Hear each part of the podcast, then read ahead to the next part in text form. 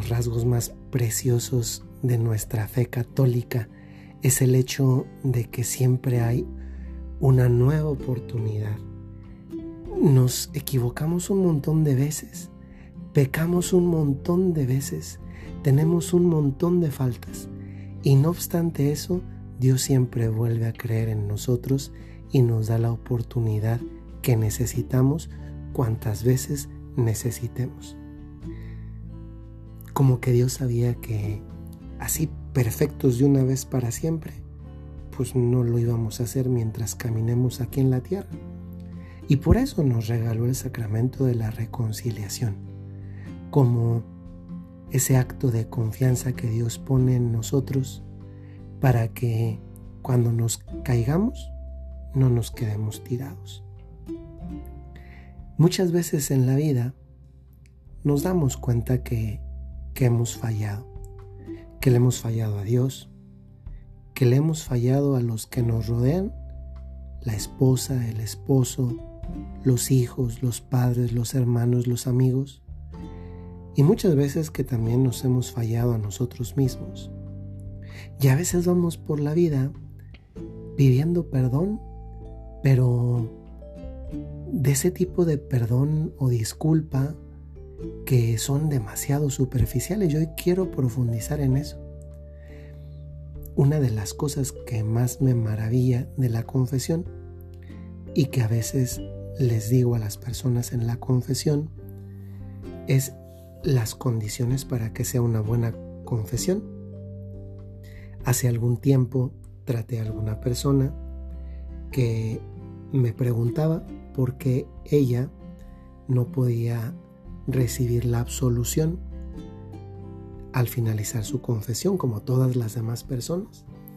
Era una persona que se encontraba en situación de, de unión civil con una persona previamente casada por la iglesia católica, es decir, con un matrimonio sacramental.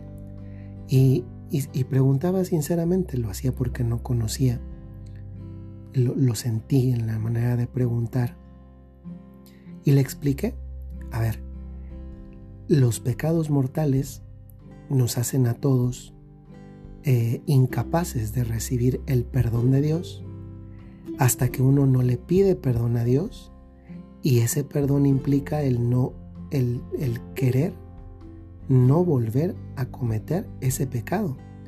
Pongo un ejemplo con algo tal vez más inmediato para la experiencia de todos nosotros. Yo no me puedo ir a confesar de que he robado si tengo la intención de seguirlo haciendo. No, me confieso de que he robado y eso supone que tengo la intención de no volverlo a hacer. Yo no puedo confesarme de que he engañado a mi esposa o a mi esposo con otra persona si no tengo la intención de dejarlo de hacer. De otra manera, pues no puedo recibir la absolución. Y entonces no es que el Padre no me la quiera dar, no es que el Padre no me quiera dar esa absolución, no es que la iglesia no quiera eh, derramar la misericordia de Dios, sino que yo mismo me sitúo en condición de no poder recibir la misericordia de Dios porque yo no quiero cambiar algo desde dentro.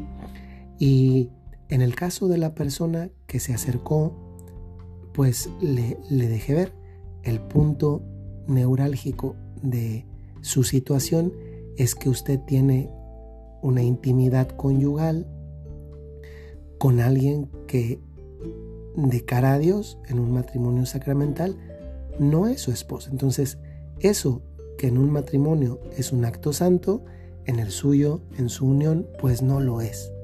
Entonces, si usted quiere pedirle perdón a Dios por eso que reconoce como un pecado, pues supone que usted no quiere seguirlo haciendo. Si usted no quiere seguirlo haciendo, entonces dígame y entonces sí le puedo dar la absolución porque porque está las condiciones para que reciba la absolución.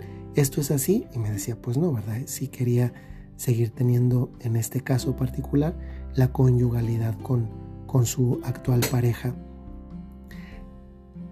Muchas veces cuando pedimos una disculpa, eh, no estamos dispuestos a cambiar aquello por lo cual nos estamos disculpando.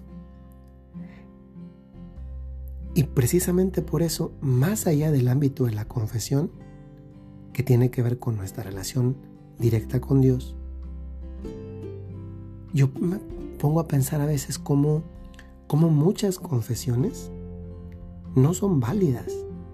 Y no son válidas porque falta esta dimensión del no solamente digo en qué pequé, sino que me falta el propósito de no querer volver a cometerlo. ¿Cuántas veces las personas se acercan a decir, no asistí a misa, pero es que no tienen la intención de acudir a misa el próximo domingo? Y entonces esa falta de intención por mejorar aquello de lo que en principio me estoy disculpando, pidiendo perdón, pues hace que el sacramento en sí mismo sea inválido. Y esto, en relación con otras personas, pues me hace pensar que si eso sucede con Dios, ¿cuántas disculpas, cuántas peticiones de perdón no están igual de viciadas como el caso de las confesiones?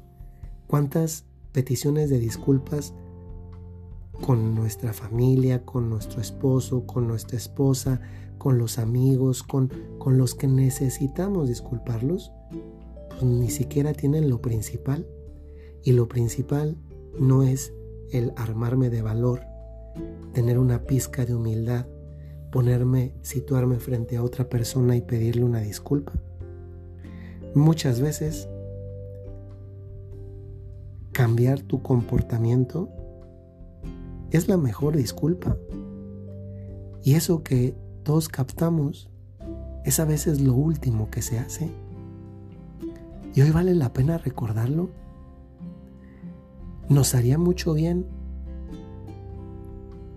comenzar cambiando nuestro comportamiento y después sellar la petición de disculpa o perdón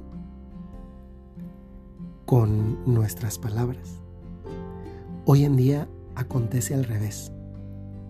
Primero lo decimos y pocas, poquísimas veces queda reflejado en nuestro comportamiento. Necesitamos decir menos cosas y hacer más cosas.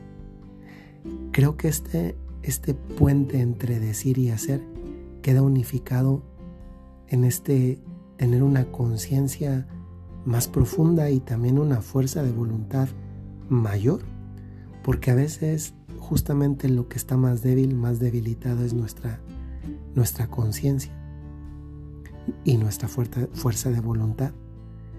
Por eso si hoy te falta a ti un poquito de, de fuerza de voluntad para cambiar tu comportamiento y así reflejar, reflejar que efectivamente estás pidiendo una disculpa, te invito a que le, lo hagas por amor a Dios, que te pongas, que le pongas a ese deseo y ese trabajo reflejado en tu comportamiento una dosis muy grande de amor a Dios. Porque mira, en última instancia, la gran motivación que tenemos es el amor a Dios. Y cuando ya ni siquiera esa motivación existe, pues es que andamos, andamos mal. Pero afortunadamente hoy lo podemos ver en positivo. Podemos comenzar a estar bien. Y ese comenzar a estar bien inicia por pedirle a Dios que nos dé la fuerza, el amor para hacer las cosas por Él reflejadas en nuestro prójimo. Te deseo que pidas muchas disculpas, si es el caso, cambiando, primeramente tu comportamiento. Soy el padre Jorge Enrique Mújica y hoy te recuerdo, como lo hago casi en todos los audios, si tú tienes un talento, una cualidad, tienes una misión, vivir esa misión en estas 24 horas que tienes por delante. Que tengan muy buen día, tarde o noche, según el momento en el que escuchen este audio.